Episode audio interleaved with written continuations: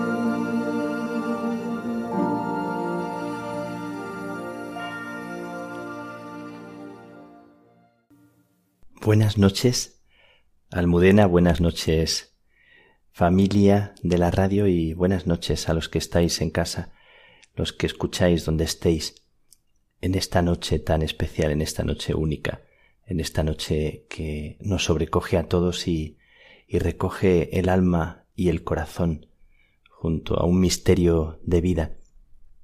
Quiero agradecer la vida con, con todos vosotros, con cualquiera de vosotros que escucha en este instante o incluso alguno que haya aprendido la radio y, y escuche estas palabras mías queriendo invitar a, a recoger la vida y recoger el corazón junto a una lumbre, junto a un fuego, junto a un misterio de vida que nace. La campanita que, que ha sonado es una campana que me ha regalado mi amiga y me parece una forma muy bonita de comenzar esta noche y este relato de compartir con vosotros en este momento la campanita que me ha regalado mi amiga Nuncia, que cuida de su madre desde hace varios años y que está viviendo su particular Belén aquí en un rincón de Roma, de esta ciudad, y es una carmelita descalza que es monja de un conventito de España en Sevilla y que cuida de su madre, vive su particular Navidad con su madre, su hermana y su sobrina, y está siendo pesebre y hogar para los demás, dejándose también bendecir en ellos. Por eso el sonido de la campana, que siempre es una invitación a recoger el corazón y a y hacer silencio interior, así como suena, es una invitación para ti y para mí a hacer un momento de silencio. Respiramos hondo y acogemos esta noche lo que Dios quiera comunicar, lo que Dios quiera decirnos. Estamos en una de las noches más especiales de, del año y queremos vivirla con un sentimiento adecuado al misterio que celebramos en este tiempo de Navidad, en este momento. Nos acercamos al misterio de Dios hecho pequeño, hecho niño. He montado aquí en un rinconcito de mi habitación el Belén de cuando niño, que es la herencia que he recibido cuando mi madre se ha marchado, cuando nos ha dejado, y es un detalle de mis hermanos, de mi hermana, el Belén que me hace tanta ilusión. He montado los animales y he montado al niño en el centro, a San José, a la Virgen y algunos otros personajes que hay en mi Belén y una estrellita hecha de marquetería y no falta tampoco el ángel. Seguro que vosotros habéis montado también vuestro Belén en casa y tenéis un rinconcito para para hacer presencia y memoria de aquello que, que fue y que es un misterio de vida para nosotros en este momento. También tengo en el centro de este improvisado altar un niño hecho en Belén, en Tierra Santa, un niño que, que tiene una, una cara y una presencia que me conmueve mucho y que y que luego voy a, enviaros para que lo veáis. He encendido unas velas y he recogido mi corazón y mi vida. Y he recogido y estoy recogiendo todo el año, todo mi año, todo lo que en este tiempo, en este año único de vida el Señor me ha regalado. Y me ha regalado también a vosotros, a todos los que escucháis esta palabra y estos guiños de Dios. Cuánto regalo y cuánto don he recibido en, en el compartir con vosotros.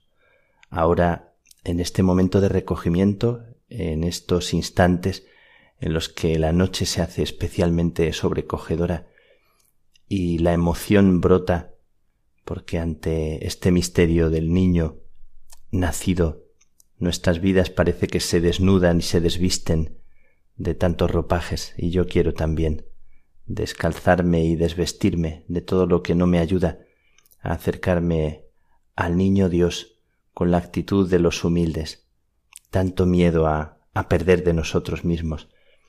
Así que os he descrito el ambiente en el que me encuentro ahora mismo y os hago presentes para para pedirle al Señor Dios, hecho humilde, hecho pequeño, que nos contagie de la gracia de este regalo que, que nos quiere hacer en su humildad, en su carne frágil y temblorosa. Y comienzo dando gracias a Dios por la vida que se me ha regalado y por tanta bendición y por tantos guiños. Pido a Dios que conceda en este momento a tu corazón y a tu vida un poco de la paz que trae aquel que es el Rey y el mensajero de la paz.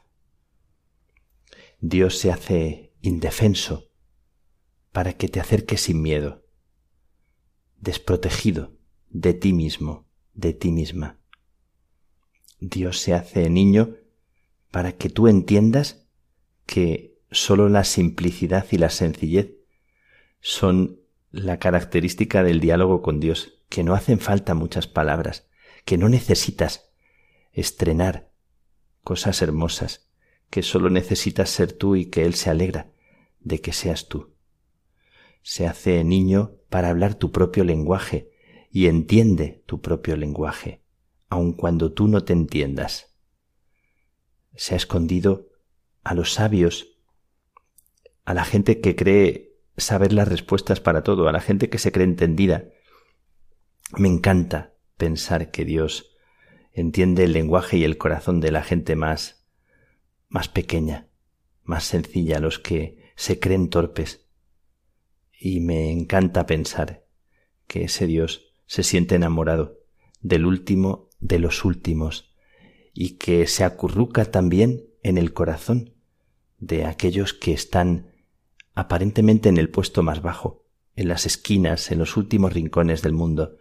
Me encanta pensar en esta noche que ese niño Dios se deja acunar y mecer y busca el calor de aquellos que a veces llamamos impuros o de aquellos que a veces creemos manchados por la vida y de los que ellos mismos se sienten también como últimos o, rechazados. Me encanta pensar que, que Dios en esta noche se hace un pequeño que busca el refugio y los brazos de quien a veces solo piensa en sí mismo. Y cuando Dios hace eso, cuando el niño Dios se entrega y se deja mirar y se deja querer por aquella persona que, que no se siente digna o que se siente pobre, regala, sin la persona saberlo, el regalo más hermoso que a nuestra vida se puede hacer. Es un niño que llora. Y ante un niño que llora, ante una criatura indefensa, parece que no tenemos ninguna justificación. Dios llora y también ríe en este niño, acunado por María y por José. La estampa nos sigue sobrecogiendo, nos sobrecoge la desprotección del momento. Se hace débil, y esta es la forma que Él tiene de, de tratar de conquistar nuestro amor no se le ha ocurrido otra manera de vencer nuestra resistencia, porque mira que, mira que somos duros de pelar para aceptar el amor de Dios, el loco amor de Dios. Su lenguaje nunca es la imposición, siempre quiere seducir.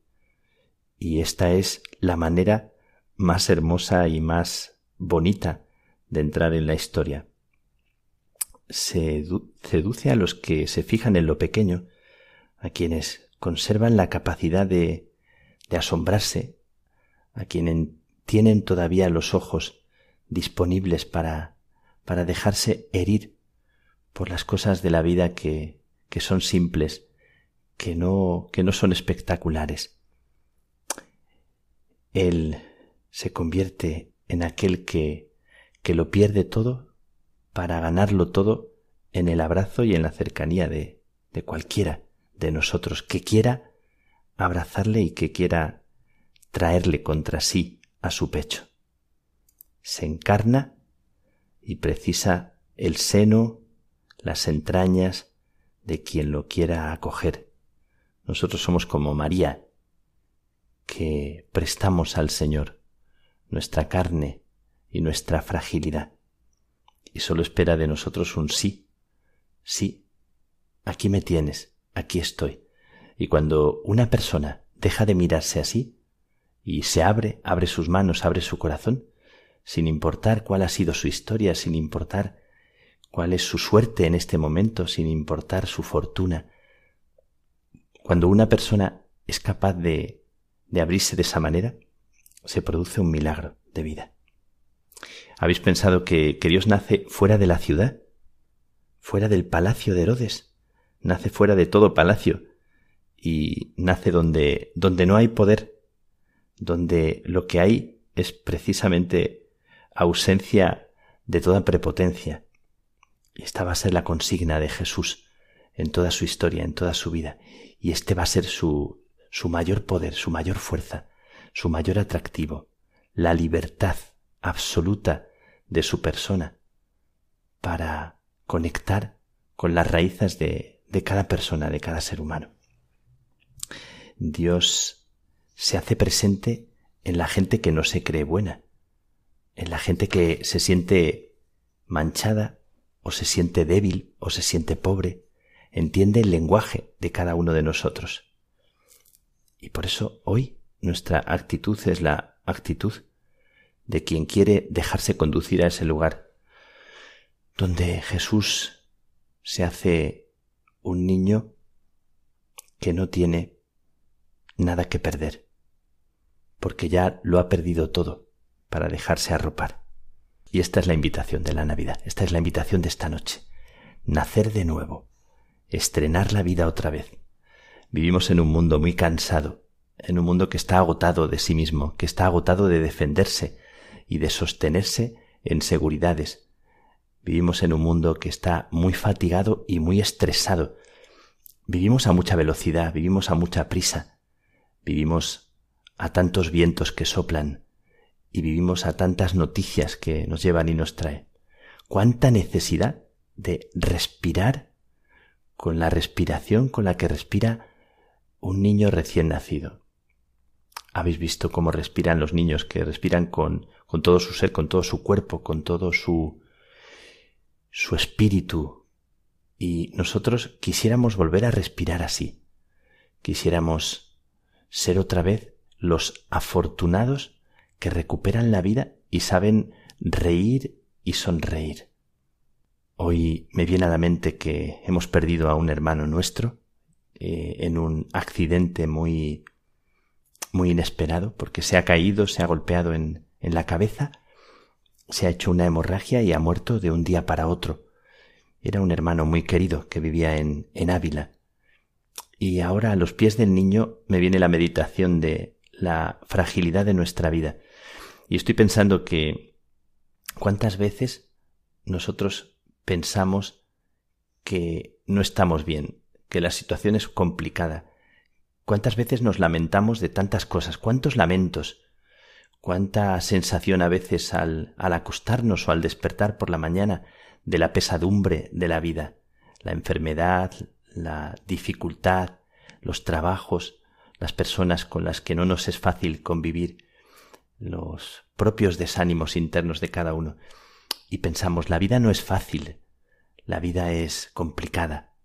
No es fácil, decimos tantas veces. Esta es la frase que más oía yo en Cuba cuando estuve en hace años y la gente me decía no es fácil, padre, no es fácil. Era la frase más repetida. Y cuando se muere inesperadamente un, un hermano, un amigo, una persona que sentías que era alguien valioso, fundamental para ti, no digamos cuando se muere un ser tan querido, tan, tan próximo como una madre, como un padre, y no digamos como un hijo.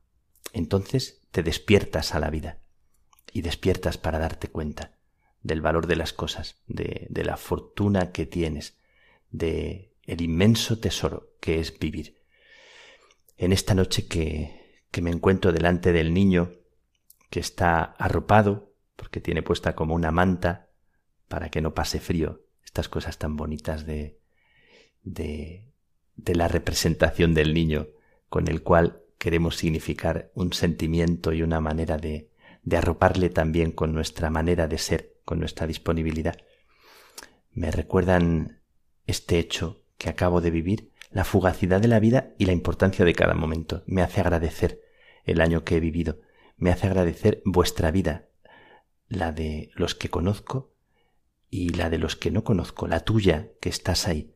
Me dirijo a tu corazón y a tu corazón le digo que que Él viene para ti, que eres afortunada, que eres afortunado, y eres afortunado de lo que no imaginas, porque cuando pierdes lo que no pensabas perder, te das cuenta de hasta qué punto antes era valioso aquello que no veías. Así que esta noche es una invitación a despertar. Y esta noche también en la cena con un hermano que le veía apesadumbrado, un poco caído de hombros y con la cara de de suspirar, me acerqué y le dije, eh, ¿estás preocupado? Y me dijo, sí, con tanta cosa, tanta cosa. Y yo le dije, pero ¿te sientes feliz? Y me miró sorprendido de la pregunta. Y yo le dije, si quieres te presto un poco de, de la alegría que yo siento por dentro. Me miraba sobrecogido porque él pensaría, si yo tengo problemas, ¿cuántos problemas mucho mayores tendrá él, tendrás tú? Em, y yo le dije, pero, pero somos afortunados. Se lo dije con la mirada, no se lo dije con palabras y, y se, se sonrió. Qué afortunados somos. ¿Cómo lo vemos ante un niño? ¿Cómo en el mundo en el que estamos, en el que hay tantas guerras, tantas situaciones desoladoras, tantas injusticias, tantas cosas que nos sobrecogen, tanto, tanto mundo corrupto.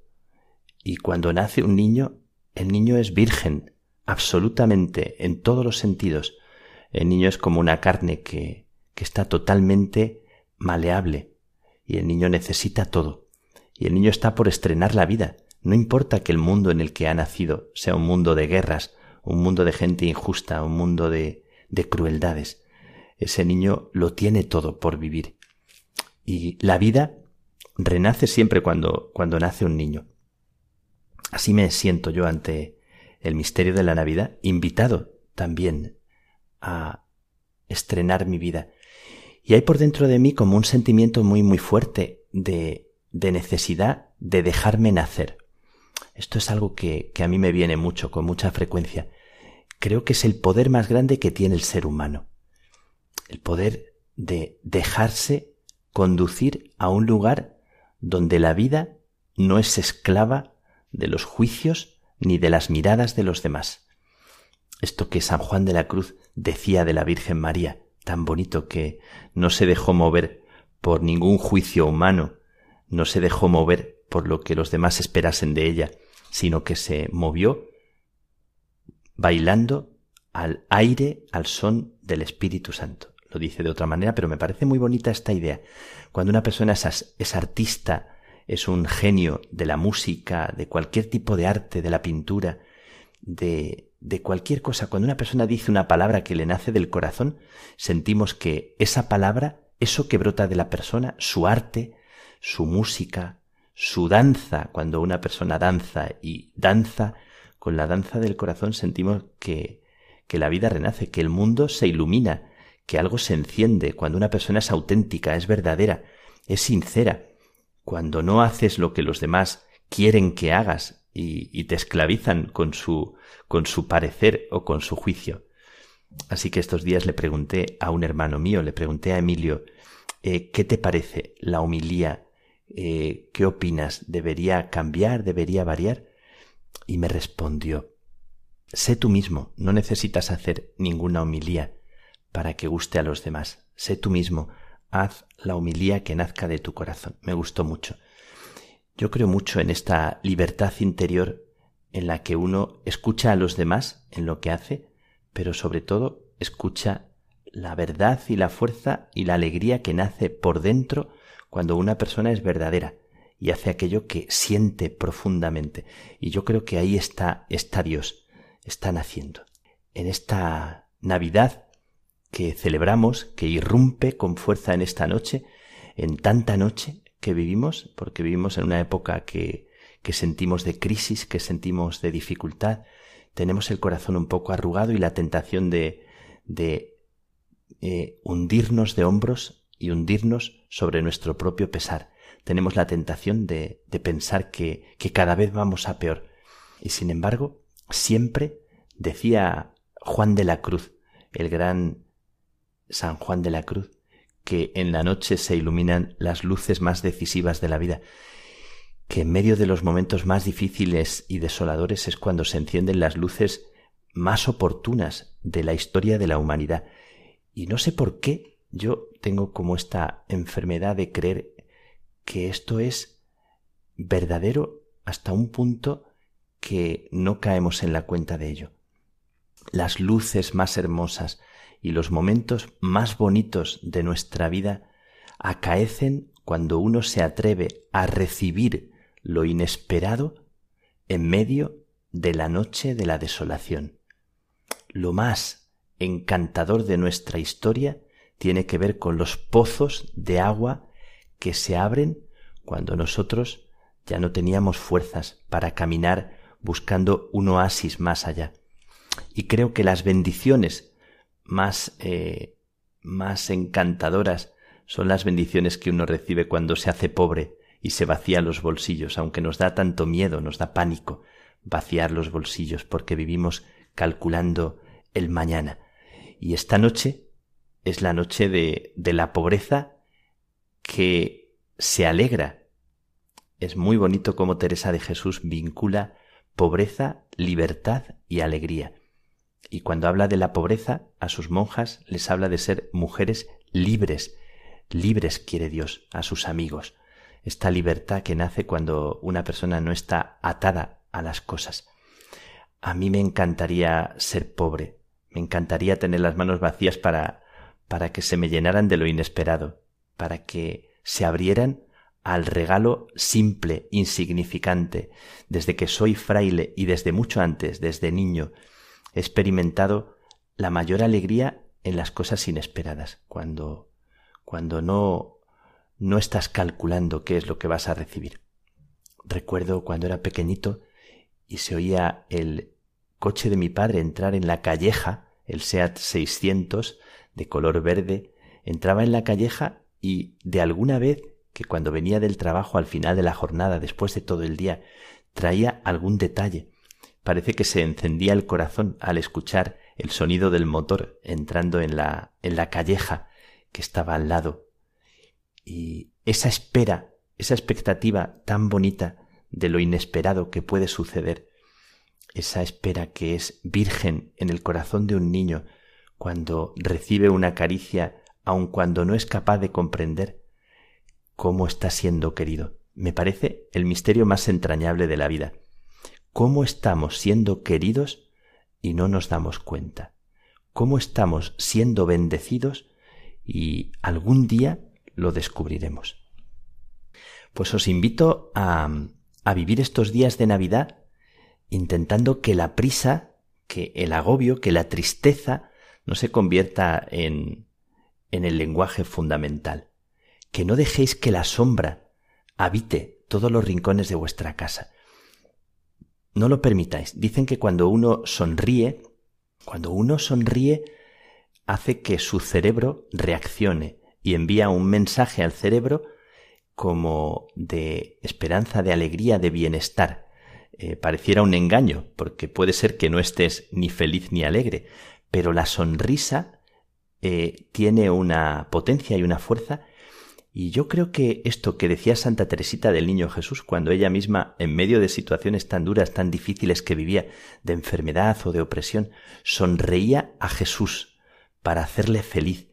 No era un fingimiento, era una manera de, de recuperar la fuerza y la alegría de lo que en verdad es un tesoro en, en nosotros, aunque no sepamos reconocerlo en cada momento. Ojalá no se te pase la Navidad sin, sin sonreír, sin sonreírle a Dios, sin sonreír a la vida, sin agradecer, sin darte cuenta de las personas que tienes al lado, que quién sabe el tiempo que te durarán. Lo pienso tantas veces y me siento feliz del momento que vivo, porque el momento en el que vivo soy profunda y honda, ricamente afortunado. Y quiero narraros, hacer una narración para vosotros en este momento, delante del niño en esta Navidad, en este Belén, que nosotros siempre montamos eh, bastante perfecto, con las lucecitas, no falta un personaje y no falta un detalle. Y lo adornamos y lo ultimamos eh, de manera que siempre nos admiramos de los Belenes, porque son preciosos normalmente todos los Belenes. Qué hermoso sería que nos mostráramos nuestro Belén, el Belén que cada uno hace, el Belén físico material y el Belén que vamos montando con, con los adornos con que nosotros queremos adornar la vida de las personas que tenemos cerca. Pues este Belén que en nuestra casa y en nuestros lugares, rincones, es tan bonito y que contrasta con aquel Belén en el que todo faltaba, aquel Belén primero en que todo era desconcierto, todo era angustia por no saber qué iba a pasar, por no tener lugar en la posada, aquel Belén de María y de José, dos, dos personas eh, emigrantes que van a un censo a otra ciudad y no hay sitio para ellos en la casa. Qué angustia, qué, qué sentimiento tan duro. Se nos acerca el misterio de los emigrantes, de las personas que buscan hogar, de tantas personas que perecen en los mares cerca de nosotros, tantas personas que, que viven desamparados, desprotegidos. En María y en José se nos acercan todos ellos con, con rostro de Dios que quieren hacer. Todo está en silencio. Una paz serena lo envuelve todo. Una oscuridad rota por algunas llamas alegres que dan a este paisaje una unidad muy acogedora. Se oyen los ladridos de algún perro cercano, el silencio, acentuando la invitación a, a recogerse, a recogerte. Se crea un clima de hogar en la desprotección de, de este paisaje que tenemos delante. Ya sabéis dónde estoy, dónde estamos, estoy con vosotros, estoy ante el Belén. Es noche cerrada y hace tiempo que el sol se ha puesto. Y toda mi atención, que está tan dispersa en tantos problemas, en tantas cosas, estoy pensando en, en todo lo que tengo encima, pensando en el mundo entero, en los carmelitas de todo el mundo, en mi familia, en tantas personas, en las noticias que me llegan, en personajes famosos, en gente que se suicida. Y todo ahora me hace centrar la mirada, descansar la mirada, centrarla. Respiro hondo, repetidas veces. Siento ante el paisaje como una paz que me viene no sé de dónde, un abandono muy particular, un calor que viene como de dentro, como si me hiciera sentir que hay una mirada sobre mí, una mirada muy familiar, que se hace amigable, como si fuera la llamada de algo que desde niño ha estado ahí. Me viene el calor de mi madre, el calor de mi padre, el calor de los seres queridos, me llega muy profundo, me llega la mirada, de este fraile de Rómulo y me llega como una mirada de vida. Ante el Belén de la infancia se enciende el corazón.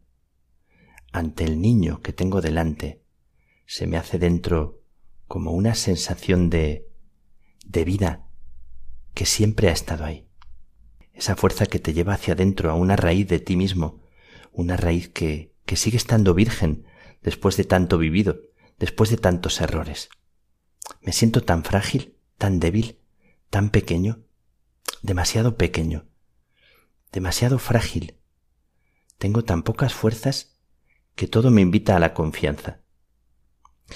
Y soy de repente, o me siento de repente, os lo digo, como un pastor de Belén, de Judá, como aquellos pastores a los que el ángel llamó y no estaban preparados, y no se sentían dignos, y no tenían la cara lavada, ni las manos limpias, y acudieron sin pensárselo dos veces.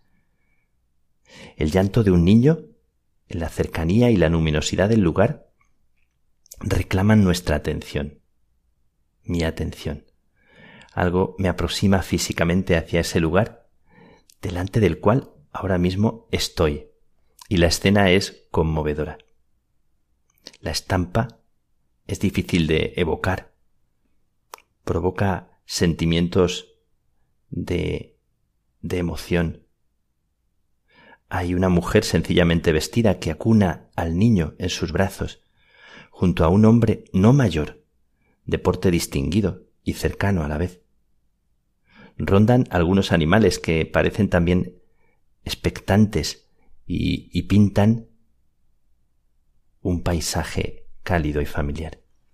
Me acerco tímidamente, así estoy, sobrecogido, y hay como una invitación a inclinar la vida, a acercar la vida. Mis pisadas se hacen delicadas porque no quiero disturbar a nadie, como si la misma tierra que piso fuera una tierra que encierra algún misterio especial y que no hay que violentar. Y me imagino, y lo imagino con vosotros, y os invito a imaginarlo. Los padres, sin decir nada, con una leve sonrisa, me invitan a pasar, a sentirme allí como en mi propia casa. Así me siento. Algo en ellos me atrae tan fuertemente, aunque sus figuras sobresalen en aquel estrecho lugar, provocan que la atención se dirija a la criatura, al pequeño. Sigo en silencio cuando la madre, Miriam se llama, deposita el niño en mis brazos para que yo lo acune y me quedo totalmente, absolutamente petrificado por un lado. No esperaba este gesto. La madre pone el niño en mis brazos. Me siento impotente. Me siento abrumado por el leve peso de una responsabilidad tan inmensa como la vida misma. Qué gesto tan bonito, qué, qué dignidad le trae a mi corazón el haberme depositado el niño. Noto como si su cuerpo desapareciera en el mío y se confundiera con mis entrañas. Siento que lo que hay en mis manos es profundamente mío. Tan mío, qué sentimiento tan impresionante. Que esa criatura está en mí y yo en, en él. Entiendo por qué lo ha puesto en mi regazo. Entiendo por qué ella me miraba y al mirarme me invitaba a sentirme yo también madre y padre de aquella criatura. Y mientras os cuento esto, mi corazón se conmueve de pensar que que no es una historia imaginada, que es la historia de mi vida y es la historia de vuestra vida. Este dejar que la vida se te regale de las manos de María y de las manos de, de José. Esta mañana me han regalado un libro que son las homilías del Papa en Navidad y el Papa comienza el libro en el prefacio diciendo esta frase tan bonita que os regalo. No ha aparecido adulto, sino un niño. No ha venido al mundo solo, sino de una mujer. Después de nueve meses, en las entrañas, en el seno de la madre, de la cual se ha dejado tejer en humanidad. El corazón del Señor ha comenzado a palpitar en María. El Dios de la vida ha tomado el oxígeno de ella. Y nosotros también, como el niño, nos dejamos en el seno de María y en el seno de la vida. En esta noche única de Navidad, con todos vosotros, con esta meditación, con este momento de silencio, acogemos en el corazón a todos los que pasan frío, a todos los que se sienten perdidos, a todos los que no tienen hogar. En esta noche única os pido un beso en la frente y en el corazón de cada persona, también de los que no tratan bien a los demás, y de una manera especial de aquellos que viven en los rincones últimos de la vida, de los que son maltratados, de los que son explotados, de los que sienten que, que la vida no tiene sentido, de aquellos que se encuentran en el extremo de la desesperación, de los que sienten una opresión profunda en el corazón y necesitan a alguien que les diga te quiero, eres valioso, eres valiosa para mí, tu vida es preciosa, tu vida es única, sea quien sea. Gracias por, por cada uno de vosotros, gracias por, por caminar con vosotros, gracias por, por la luz que hay en medio de la noche que, que estamos viviendo, indudablemente que está en cada uno de nosotros esa luz. Y yo doy gracias por ella. Que Dios os bendiga en esta noche única, que Dios os regale la paz, un poquito de esa paz para repartirla. Dios es un regalo que no imaginamos. Gracias. Dios te bendiga siempre.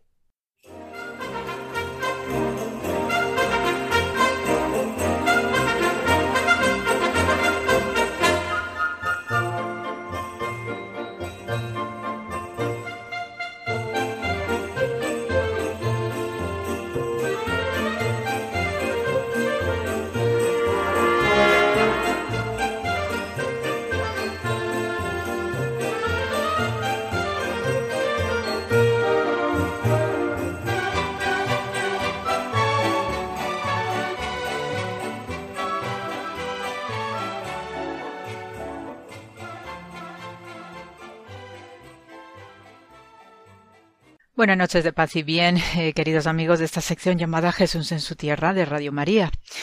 Y de verdad que es eh, muy especial eh, el poder eh, hablar con vosotros en esta noche del nacimiento del Niño Santo. ¿eh? La verdad que es, es, muy emocionante y sobre todo porque estamos en ese momento justito, justito, ¿no? Donde podemos vivir con el alma, con el corazón, con la mente, con todo nuestro ser, pues este nacimiento en una ciudad humildísima como Belén de Judá. En la tradición judía del pueblo de Israel, eh, precisamente el nacimiento del Mesías se siente en el ambiente. Hay, una especie de eh, sonidos y no sonidos que se van combinando con aspectos de, de digamos trascendentales no de ciertas señales. Hay algunas quietudes en el ambiente eh, porque eh, obviamente el Mesías de Israel pues eh, es algo físico también no no es una abstracción no es una entelequia no es fruto no de un pensamiento intelectual incluso no sino que se debe vivir físicamente no en esta dimensión puesto que Dios también nos crea como seres físicos. Entonces desde este punto de vista de materialidad el Mesías de Israel tiene que ser sentido previamente al nacimiento uterino de una mujer. Entonces eh, hay elementos muy simbólicos preciosísimos, ¿no? Desde el punto de vista de la recitación poética y eh, el favorito o el principal que suele advertirnos de eh, la llegada del Mesías es precisamente la referencia del Cantar de los Cantares 2, versículo 8. Y en hebreo, pues este verso nos dice Kol Dodi quiere decir que la voz de mi amado he aquí que viene. Es decir, que esta referencia en el Cantar de los Cantares, este bello poema de amor entre una pareja que representa igualmente el amor divino que tiene Dios hacia todos nosotros, es el que utiliza el pueblo de Israel para escuchar los pasos del Mesías que viene. Entonces, en este sentido, eh, se enlaza muy bien desde el punto de vista de la exégesis rabínica con la historia de Ruth, la moabita, que además es el texto que estoy leyendo estos días en clase con mis alumnos y la verdad que estamos en ese momento precioso en el que Ruth, eh, ya una vez viuda con su suegra Naomi, pues han salido de Moab para coger el camino hacia Belén. Entonces, eh, el paralelo que hay, ¿no? En el sentido de los pasos del Mesías con los pasos de Ruth y Naomi, dos mujeres que emprenden sola un camino de regreso desde el otro lado del río Jordán hacia Belén de Judá, pues es muy representativo, ¿no? Acerca del aspecto del camino, del movimiento físico también y lo que representa ese caminar. Porque en el sentido de estas dos mujeres solas que han perdido a sus esposos y eh, prácticamente la familia entera, por lo menos en el lado de Naomi, porque también ha perdido a, a, otro hijo, pues además de su esposo, pues no deja de ser que es un camino que invita al camino interior, a la reflexión, a la sanación igualmente. Y dado que tenemos estos tiempos difíciles debido al, al COVID, pues no deja de ser que también en nuestro movimiento interno pues debemos o procurar o debemos procurar pues hacer esos caminos internos del alma, pues también para ayudar a Dios en este proyecto de la creación en tiempos eh, duros y difíciles, pues como bien hicieron estas mujeres que tomaron el camino a Belén en un, en un proyecto también eh, dirigido muy intuitivamente, especialmente por parte de Ruth, que se va a convertir en la madre mesiánica por excelencia, puesto que es la bisabuela del rey David. Entonces, al unirse con otra formidable intuición a través de Boaz, el hombre, no el pariente de Naomi, que está viviendo en Belén, pues se forma una historia sagrada en, el, en la cual pues la mano de Dios está interviniendo de una manera muy sutil, muy amable, muy suave y especialmente amorosa por lo que representa el amor conyugal entre estos dos, pues también nos ayuda a comprender lo que está sucediendo en Belén, donde también vemos una sagrada familia que ha emprendido un camino larguísimo desde Nazaret hasta este Belén de Judá ella ya estando embarazada, con un santo varón como el Santo José que representa igualmente la dignidad conyugal que en el pasado re reflejaban eh, la pareja de Ruth y Boaz. Es decir, que vemos como esta tradición mesiánica con un bello poema como es el del Cantar de los Cantares, pues va a estar presente ¿no? a lo largo de todas las eh, historias sagradas de Israel que va a hacerse también material para nosotros eh, como cristianos uniendo una serie de simbolismos preciosos ¿no? Donde hay un ambiente poético, donde hay sentimiento, donde hay estas intuiciones sutiles y donde especialmente hay un proyecto de Dios que sabemos que se concreta, que se hace físico, que se hace tangible y se hace real en un ambiente sumamente sencillo, en un ambiente bucólico donde hay pastores, donde hay gente de campo, gente de labranza, gente sencilla y muy noble al mismo tiempo que mm, nos hace siempre interpelar a lo que también debe ser nuestro papel en este mundo.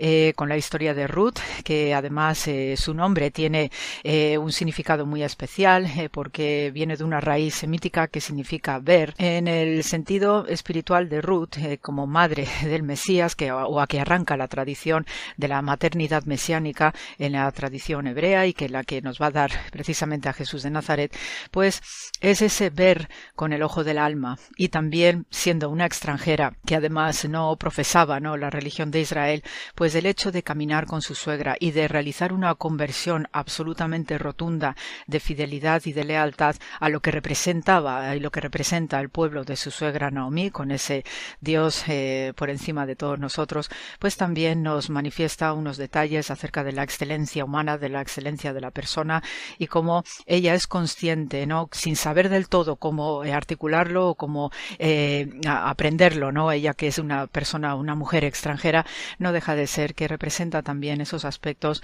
de fuerza, de entereza y de poder oír a Dios a través del corazón y propiciando una historia preciosísima donde vamos a tener una sagrada familia que en esta noche del 24 pues va a darnos algo sumamente especial, espectacular y tremendamente eh, significativo para todas nuestras almas y corazón.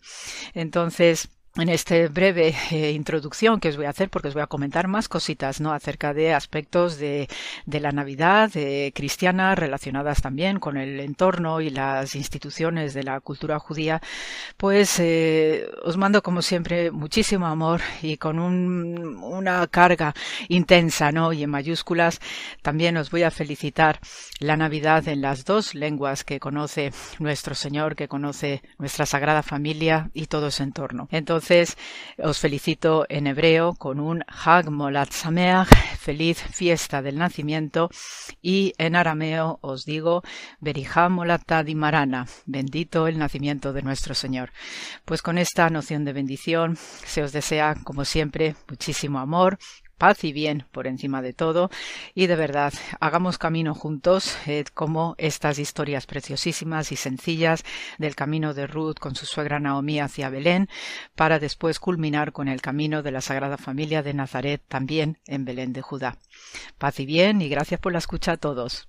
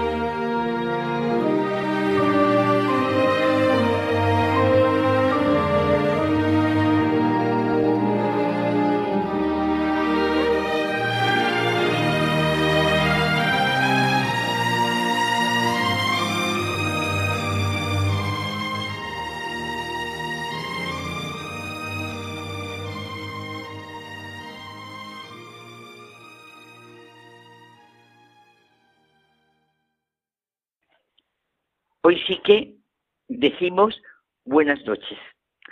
Y brevemente en este diálogo, pues lo que deseamos con todas nuestras fuerzas es decir feliz Navidad. Oye, José Manuel, Y al decir feliz Navidad, Navidad, ¿de qué otra cosa podemos decir si no es de hablar de la gran realidad del Emanuel, Dios con nosotros? Oye, realmente Cristo nos ha nacido para nosotros. ¿Y qué vamos a desear a toda la gran familia de Radio María? Sino ese gloria a Dios en el cielo, que ya hemos empezado a cantar, y paz a los hombres que aman al Señor. Estos deseos nuestros, para felicitarles, y hay mucha gente buena, pues es celebrar con todos ese grande y central acontecimiento de la historia de la humanidad.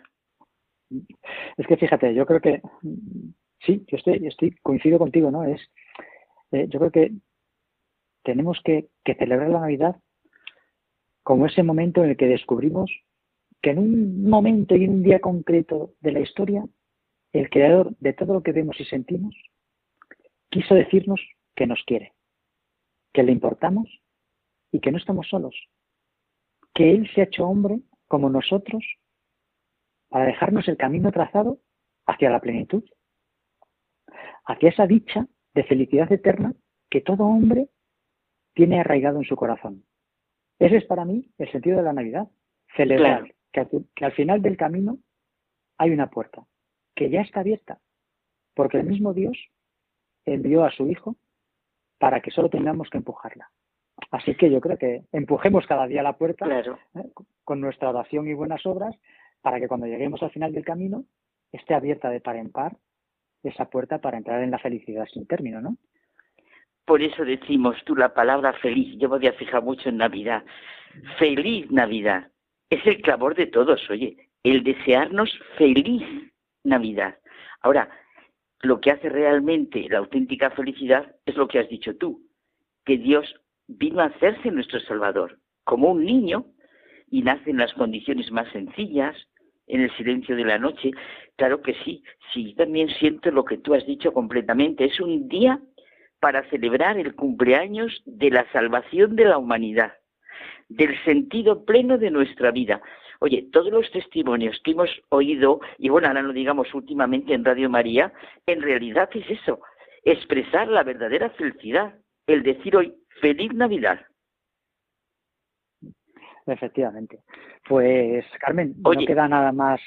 un momento, un momento. Y yo creo que ese sencillo gesto de elevar esta súplica al cielo es precioso. Si decimos feliz Navidad, estamos en realidad como mirando al cielo, haciendo una súplica al cielo, porque es que me ha conmovido cómo te has centrado en lo que es el clamor de toda la humanidad, con todos nuestros dolores, sufrimientos, angustias, todo, pero deseamos ser felices todos. Y entonces, por eso, Navidad es la alegría de la fe en este acontecimiento. La Navidad es el encuentro de todos, de todos, como hermanos, hijos de la misma familia, y es lo que también decías tú, y yo lo comparto, hay que vivir de manera concreta en nuestra vida diaria. Efectivamente. Y Él hace nuevas todas las cosas, así hace nuevas todas las cosas. Bueno, Carmen, pues eh, feliz Navidad. Con todo nuestro corazón decimos feliz Navidad, porque el nacimiento es siempre una fuente de esperanza. Es la vida que florece, es una promesa de futuro. Pues sí, gracias al niño que ha nacido, nos dirigimos a Dios como Padre y podemos ser verdaderamente hermanos. Feliz Navidad.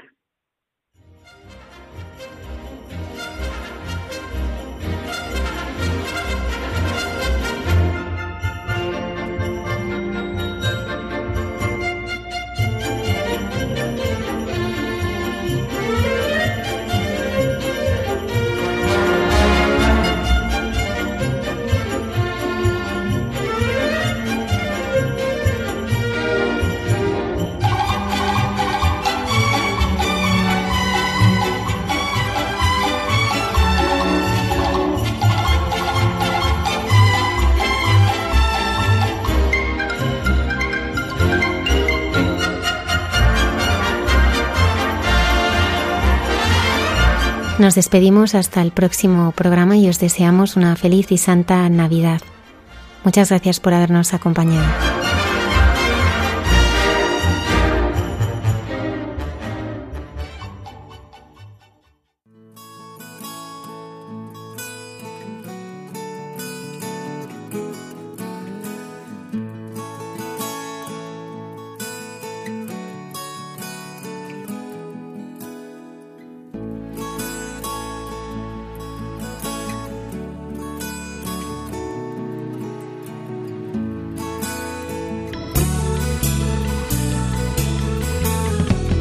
Han escuchado en Radio María Hay mucha gente buena, un programa dirigido por Almudena Delgado.